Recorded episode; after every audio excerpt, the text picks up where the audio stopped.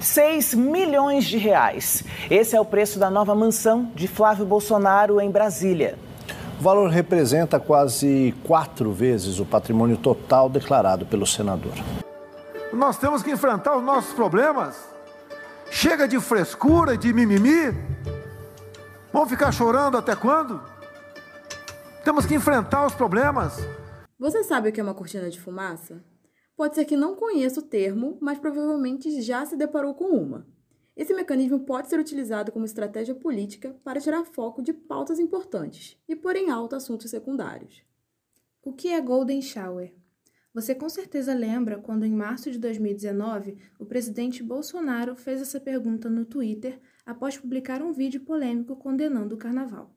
Bom, isso não foi do nada. Na verdade, foi uma estratégia bem pensada. Quatro dias antes, veio à tona o polêmico caso das rachadinhas no qual funcionários do deputado devolveriam parte do salário que recebiam na LERJ, envolvendo Flávio Bolsonaro e seu então assessor Fabrício Queiroz, que mobilizou protestos e gerou o questionamento: onde está Queiroz? Isso se tornou pauta, adivinhem onde? Isso, no carnaval. E mais recentemente, em junho, Enquanto os olhos do mundo estavam voltados para o desaparecimento do jornalista inglês Don Phillips e do indigenista brasileiro Bruno Pereira na Amazônia, bolsonaristas embalaram na fake news de Ratanabá, uma cidade perdida na Amazônia, na qual os dois teriam ido em busca de ouro. A tese foi espalhada aos quatro cantos para que a atenção fosse desviada do crime cometido e focada em um lugar inexistente. Dessa vez, o fato principal, o desaparecimento, não ficou em segundo plano graças à pressão da mídia internacional por respostas. Mas, além disso, a história infundada sobre Ratanabá foi usada como uma justificativa para o sumiço de ambos pelas pessoas que gostariam de abafar o caso. Nada melhor do que abafar uma polêmica com outra. Ultimamente, as redes sociais têm sido um meio de comunicação muito utilizado pelos chefes de Estado e seus apoiadores.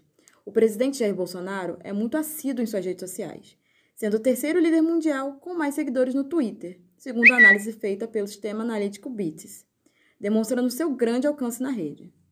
Com esse dinamismo e a velocidade das redes, as notícias circulam em cerca de segundos pelo mundo. Ao mesmo tempo em que isso é benéfico, também pode ser algo ruim. Os assuntos disseminados para serem utilizados como cortina de fumaça chegam nessas redes antes de serem abordadas pela imprensa tradicional, que tem o papel de quase sempre desmenti-los, com base em evidências. A suposta descoberta de Ratanabá, uma civilização secreta no coração da Amazônia, viralizou nas redes sociais. De acordo com as postagens, a cidade seria maior que a Grande São Paulo, era a capital do mundo e esconde muita riqueza, como esculturas de ouro e tecnologias avançadas de nossos ancestrais. O que ocorre é que as notícias fantasiosas ou irrelevantes espalhadas por autoridades ou por seus apoiadores acabam nos chamados trending topics. Todo esse aparato acontece em um país que acessa as redes sociais intensamente. Os brasileiros são o terceiro povo que mais usa redes sociais no mundo, atrás somente das Filipinas e da Colômbia, segundo uma pesquisa da Hootsuite e We Are Social. Isso demonstra como as notícias e informações sejam elas de grande relevância ou não, podem se espalhar de forma impressionante. É nesse ambiente que as cortinas de fumaça funcionam facilmente, servindo como uma estratégia política na tentativa de distrair o público. Mas afinal, como podemos identificar uma cortina de fumaça? Quais os temas que de fato a sociedade deveria estar discutindo?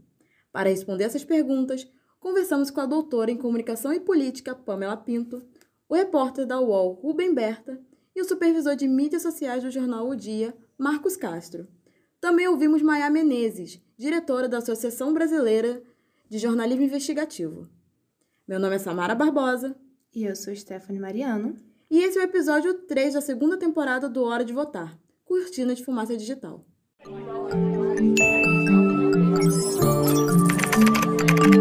Hora de votar. O cenário político nunca esteve tão polarizado. Você provavelmente já escutou ou leu essa afirmação em algum canto. Talvez não exatamente com essas palavras, mas trazendo a mesma ideia. A polarização política é um dos grandes problemas do século XXI. A rápida evolução dos meios de comunicação e o advento das redes sociais se somaram a essa atmosfera polarizada e criaram um ambiente perfeito para os representantes políticos usarem diferentes artifícios e despistarem a população de seus reais objetivos. Um ambiente perfeito para as cortinas de fumaça. É fato que atualmente as redes sociais influenciam na movimentação eleitoral do país. E isso está diretamente ligado ao consumo de conteúdo jornalístico e em como refletem diretamente no debate político e nas estratégias dos representantes governamentais. Uma evidência desse fenômeno é a intensificação da difusão proposital de notícias polêmicas nas redes para manipular o fluxo de informação, através das cortinas de fumaça. Um divisor de águas para essa relação do político com o digital foi a série de manifestações que ocorreram no Brasil em 2013. As chamadas Jornadas de Junho foram um marco, pois as ruas não foram um único palco da organização e mobilização dos protestos. Elas se estenderam para as redes sociais. Isso porque há nove anos as mídias sociais eram uma fonte importante de notícias para 47% da população do país, segundo o Digital News Report do Instituto Reuters.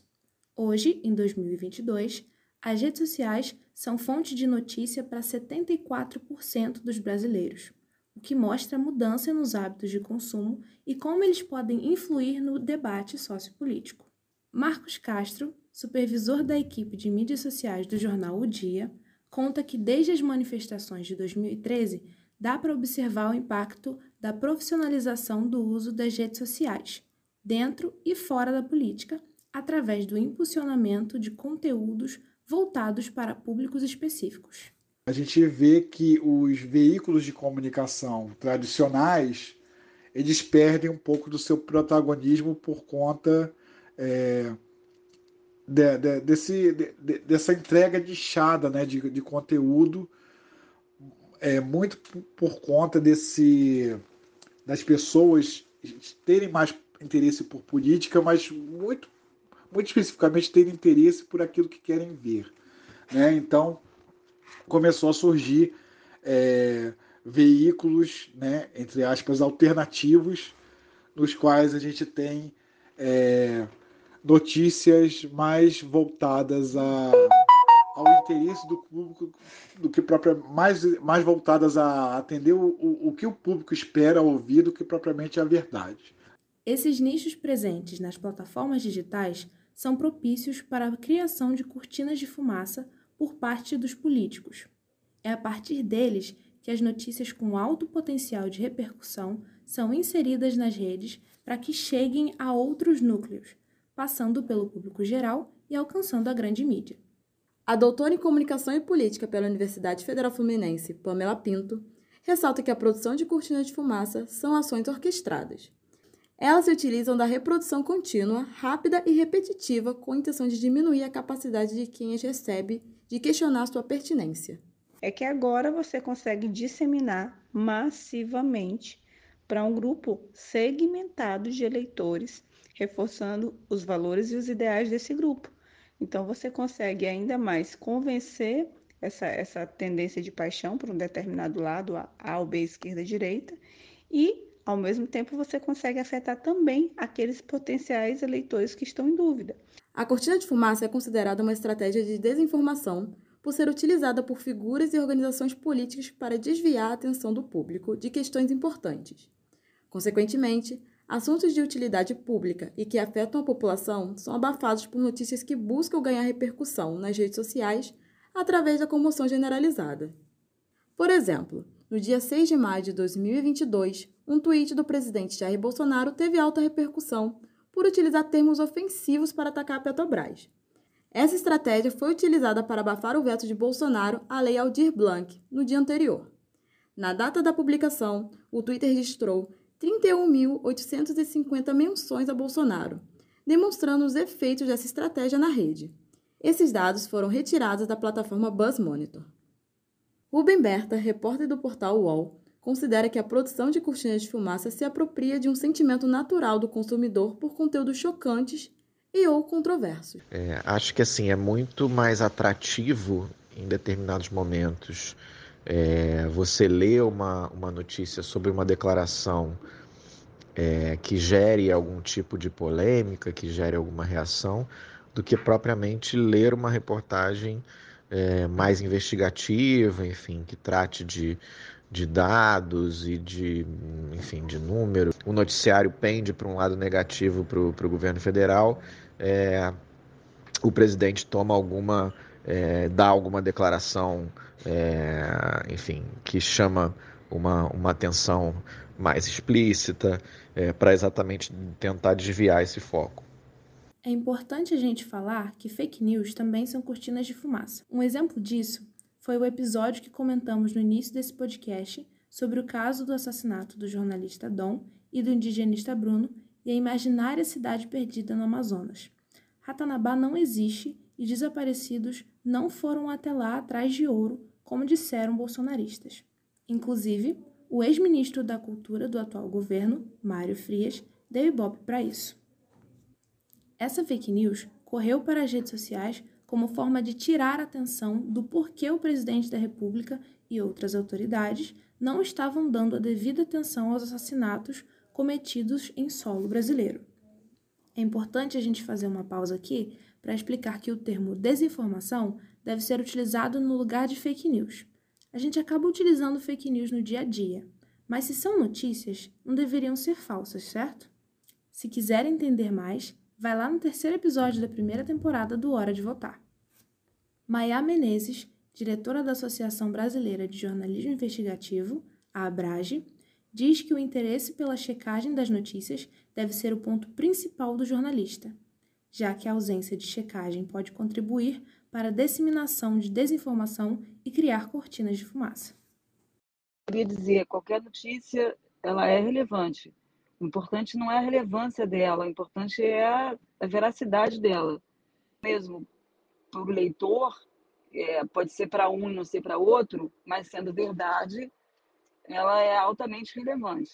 O que tem que ser posto em, em discussão, em, em produção mesmo de de contra-informação é o volume pavoroso de notícias que não tem absolutamente nenhuma correlação com a verdade.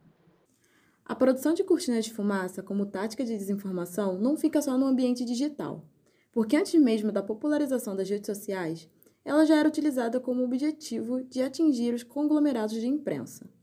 Porém, esse procedimento se dava de maneira mais lenta e por meio de comunicação tradicionais, como jornais e revistas. Antigamente, a divulgação de uma declaração polêmica feita por um político demorava até a saída da próxima edição dos jornais. Logo, a repercussão demorava muito mais, diferente de como acontece hoje em dia na internet.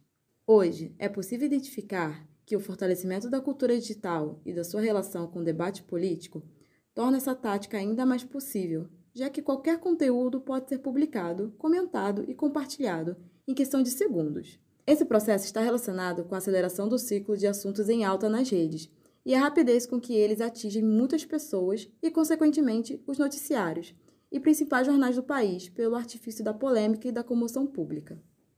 Por conta da necessidade de altos números de cliques, assinaturas e engajamento, o jornalismo nas plataformas digitais acaba ficando nesse impasse de publicar essas notícias que têm por objetivo criar cortinas de fumaça. Sabe-se que esses temas trazem muitos cliques o que acaba gerando mais receita em publicidade. Marcos Castro também menciona o fluxo de pautas que parte das redes sociais para os veículos jornalísticos e como é importante ter cuidado com a origem da informação. Hoje é até pautada por demandas das redes sociais. Em que sentido? A gente acaba muito é, checando fatos que são levantados pelas redes, sobretudo naqueles submundos né, das redes sociais que a gente fala, que são os aplicativos de troca de mensagens, tipo WhatsApp, Telegram, pautas que são levantadas lá e que a gente acaba checando. Nos últimos anos, a cortina de fumaça tem sido uma estratégia de governo e de campanha eleitoral. Essa negligência acerca das pautas mais relevantes é um problema que extrapola as plataformas digitais. A mídia tradicional também tem que lidar com isso, como quando acontecem publicações de temas de pouca urgência para a sociedade pelo fato de terem sido feitas pelas autoridades máximas. Pamela Pinto reforça que, antes de escândalos relacionados à fabricação de notícias e manipulação das redes sociais com pretextos eleitorais, a tendência era acreditar mais facilmente no que as autoridades falavam. É, no contexto anterior, a gente costumava trazer dúvidas, né? Quando autoridades máximas falavam, a gente tinha tendência a acreditar. Mas com fenômenos desde a eleição do Trump e aqui no Brasil do Bolsonaro, isso começou a ser repensado, né? Porque esses atores e outros atores governamentais também ao redor do mundo começaram a aderir a essas práticas desinformativas como estratégia de governo. Nos últimos anos, o ex-presidente Donald Trump e seus escândalos governamentais podem ser considerados os maiores impulsionadores dessa prática. Por exemplo, a InfraWeek foi uma semana usada como autopromoção do até então presidente para arrecadações destinadas à infraestrutura do país. Porém, foi regada de declarações controversas dele enquanto nada era arrecadado. Por esse motivo, foi chamada da Semana de Cortina de Fumaça. Essa não é a primeira e nem a última vez que o ex-presidente estadunidense fabricou notícias para abafar outras mais relevantes. E essa tática não está restrita a Trump. Em 2021, nas Filipinas, o presidente Rodrigo Duterte anunciou sua candidatura à vice-presidência, enquanto seu partido apoiava Christopher Lawrence Bongo para a campanha presidencial. Porém, a oposição denunciou que a chapa era apenas uma cortina de fumaça para revelar no último minuto a candidatura de Sara Duterte, filha do presidente, que pertencia a outro partido, a vice. Acontece que um cenário em que Bong ou Sara ganhassem as eleições, poderiam proteger Duterte de processos de crimes contra a humanidade, dos quais era acusado pelo Tribunal Penal Internacional. Como o ambiente das redes sociais se transformou em um espaço que facilitou o debate político em uma peça fundamental para o mecanismo eleitoral, é importante evitar o aumento da desinformação entre os brasileiros. Dentro disso, a apuração e a checagem de fatos têm um papel essencial na filtragem de histórias falsas e cortinas de fumaça. Marcos Castro, diz que apesar das equipes jornalísticas das redes sociais evitarem ao máximo compartilhar esses conteúdos, algumas vezes devem ser noticiados, já que as autoridades estão envolvidas e noticiar suas atitudes é uma informação de utilidade pública. Algumas vezes, infelizmente, a gente acaba caindo porque é, quem está no poder precisa ter essa atenção, né? Mas a gente fica sempre nessa, nesse dilema do quanto a gente pode aproveitar ou não alguma coisa absurda que vem lá de cima, né? Embora quem esteja no poder precisa ter a visibilidade, né? E a crítica necessária quando, quando, quando convém, né? Quando, quando, quando é preciso. Mas a gente sempre fica nesse, nesse dilema. Além da cautela por parte da imprensa, vale lembrar do papel de quem consome essas informações que circulam na internet, principalmente em período eleitoral para não se deixar levar pelas narrativas estratégicas e se perguntar: qual a importância desse debate nesse momento? Ruben ressalta que essa atenção deve ser constante. Não só no período eleitoral, eu acho que isso cabe para o nosso dia a dia, né? Avaliar assim, o que, que, o que, que realmente é importante e relevante para a sociedade, enfim, isso faz parte da nossa rotina é muito importante que a gente redobre essa atenção, mas é uma atenção que a gente deve ter no dia a dia, não só no período eleitoral. Né?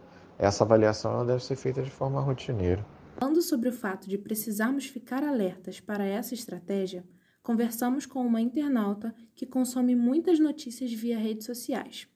Bruna Navarro, além de cientista social, é estudante de jornalismo.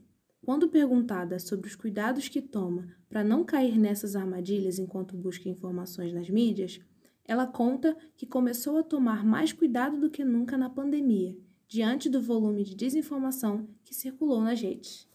Eu percebo que muitas vezes a gente leva um tempo para entender que aquela informação está sendo disseminada como uma, como uma cortina de fumaça, né? Às vezes a gente leva um tempo para entender que aquilo está sendo propagado, compartilhado, para tirar a atenção de algo maior que está acontecendo. Hoje talvez eu tenha um olhar um pouco mais crítico para isso e consiga perceber com mais facilidade. Mas confesso que não é sempre, né? Em alguns momentos a gente acaba a gente acaba caindo mesmo nessa cortina de fumaça que nem não necessariamente são propagadas com informações falsas, com notícias falsas, mas algumas vezes uma notícia que é real, que é verdadeira, mas que está tirando o foco de algo, algo maior, algo mais importante que está acontecendo naquele momento. A estudante ainda fala que o caso mais emblemático e inesquecível sobre cortina de fumaça para ela foi o episódio em que o presidente Jair Bolsonaro, durante o carnaval, publicou em seu Twitter uma pergunta sobre o que era Golden Shower, aquele mesmo caso que citamos na abertura do podcast. Para ela, o Twitter funciona melhor para a cortina de fumaça devido à alta e rápida capacidade de disseminação. Foi um carnaval bastante emblemático de, foi um carnaval bastante político, né, com muitas muitas críticas, é, muitas cobranças, né? Eu lembro que muitas pessoas se utilizaram de fantasias cobrando, né? Onde está o Queiroz? Talvez tenha sido um dos casos mais emblemáticos pelo que isso se tornou, pela pelo tanto que isso se difundiu nas redes sociais. Eu acho que é um caso que todas as pessoas se lembram até hoje. E, enfim, eu poderia citar vários, mas talvez esse seja um dos dos mais emblemáticos mesmo que eu me lembre.